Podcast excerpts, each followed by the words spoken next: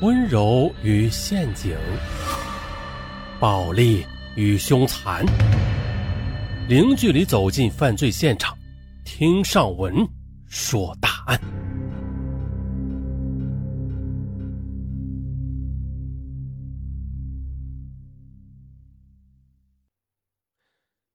二零一四年六月十六日下午两点半，北京密云水库发生一起意外事故。一名年仅二十七岁的女白领周曼，在不会游泳的情况下，参与富商们组织的一起情侣跳水游戏而溺毙身亡。北京某地板公司老总吴风月是导致这一惨案的主要当事人，对此他痛悔难当，都怪我，是我打包票说自己会保护好她，她才敢跟我跳水的，我忽略了可能会发生的危险。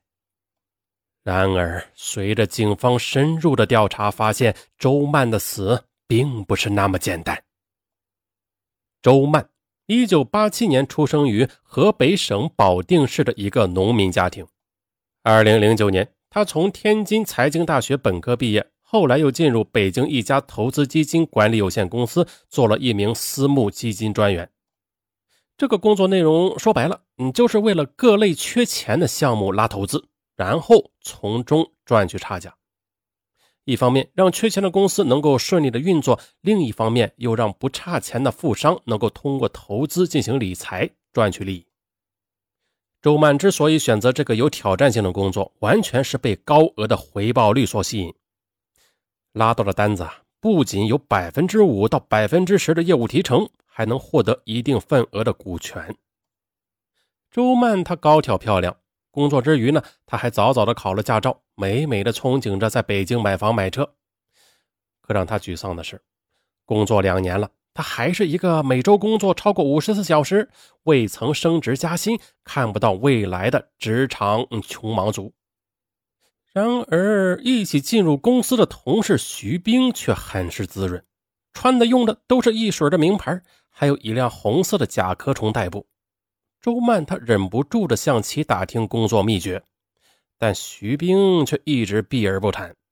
于是啊，周曼对他各种讨好，哎，最终是赢得了好感。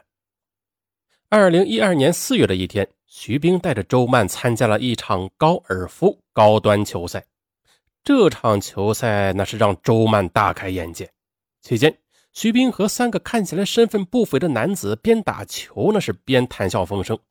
很快的，比赛结束，有个球伴表示啊，会投资三百万给徐冰作为理财投资。看着徐冰玩着，就这样轻松的拉到这么大的一笔单子，周曼不由得佩服的那是五体投地。接着，徐冰又告诉周曼，圈子不同，接触的人呢也会不同，视野想法那也是不同，所以越高端的圈子，能够带来的机遇也就越多。徐冰说。现在的高端圈子不是有钱人就能够加入的，他们只欢迎那些既能享受事业成功，又愿意改善生活方式的高端人士。他们志趣相投，或爱打高尔夫，或爱红酒、雪茄，或爱私人游艇、飞机、马球等等。会所是他们分享生活方式的场所。他本人呢，正是通过这些高端圈层去开拓和发展业务的。徐斌的现身说法让周曼那是醍醐灌顶。哎呀，原来拼职场竟有这么多的门道啊！再后来，在徐斌的指导下，周曼加入了一些，比如北京企业家微信、高尔夫球俱乐部、驴友自驾游俱乐部等一些高端人际圈。接着呀，徐斌建议周曼学习打高尔夫。大家都知道，打高尔夫是个烧钱的贵族运动。偏偏周曼工作两年多，手里并没有攒下多少钱。但是为了美好的前途，周曼抱着先投资后收获的心理，跟闺蜜和同学借了三万元。二零一二年十月，徐冰帮他联系了北京昌平的一个小型的高尔夫球场，光买一套正规的球杆和装备，周曼就花了将近一万元，又花了五千元请了一个专业的教练，再加上果零费。啊，这个果零费呢，就是指的高尔夫球中的一个术语啊。果零费指的就是球道啊，还有草坪护养费等。啊，果零费在球童费在球车费等等，那一场球打下来，往往需要花费上千元。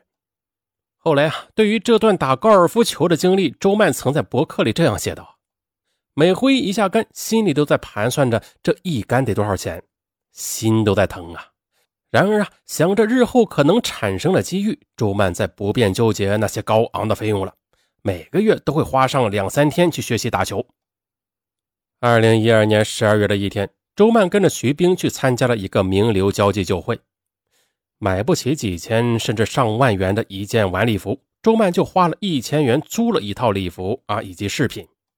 那一晚，美酒、华服，还有衣着光鲜的上流男士，令周曼是既紧张又兴奋。伴着优美的舞曲，一位看起来十分年轻时尚的男子邀她翩然起舞。虽然这次酒会啊，这个周曼并没有拉到单子。但是却令周曼觉得自己已经向高端圈子迈出了第一步。何为迈出第一步？首先就是要了解和靠近有钱人，这才有机会拉到客户的单子，获得提成。真正走进了高端圈子，周曼这才知道什么叫做花钱如流水了。参加高端酒会啊，其实是需要收门票的，一张门票就要一千到三千元不等，还有驴友自驾游。这个周曼没有车呀，只好花钱去车行租车。为此，他不得不继续东挪西借。在博客中，他自信地写道：“只要拉到一大笔单子，这点小债不过是毛毛雨而已。”二零一三年九月，周曼和徐冰一起参加了一场驴友自驾游活动。周曼咬牙租了一辆 SUV，一路上几个男伴不停地围绕着徐冰搭讪啊，献殷勤。有个叫沉默的男子啊，听说徐兵在投资基金管理公司工作，当即就说：“我手中呢有一笔钱，还没有投资去向，可以先存在你那里。”那备受冷落的周曼他很郁闷呢，自己容貌也不输许冰，那为啥许冰的运气这就这么好呢？而得知周曼的郁闷后，许冰他不客气地说：“你的品味决定了你未来的价值。”如果你想得到价值十万元的手表，那么你就不要带着几百元的手表去约会了。不要让廉价的事物降低了你的身价。经徐冰一点拨，周曼明白过来了。徐冰之所以能够吸引优质男人的眼球，那是穿衣打扮为他加了分。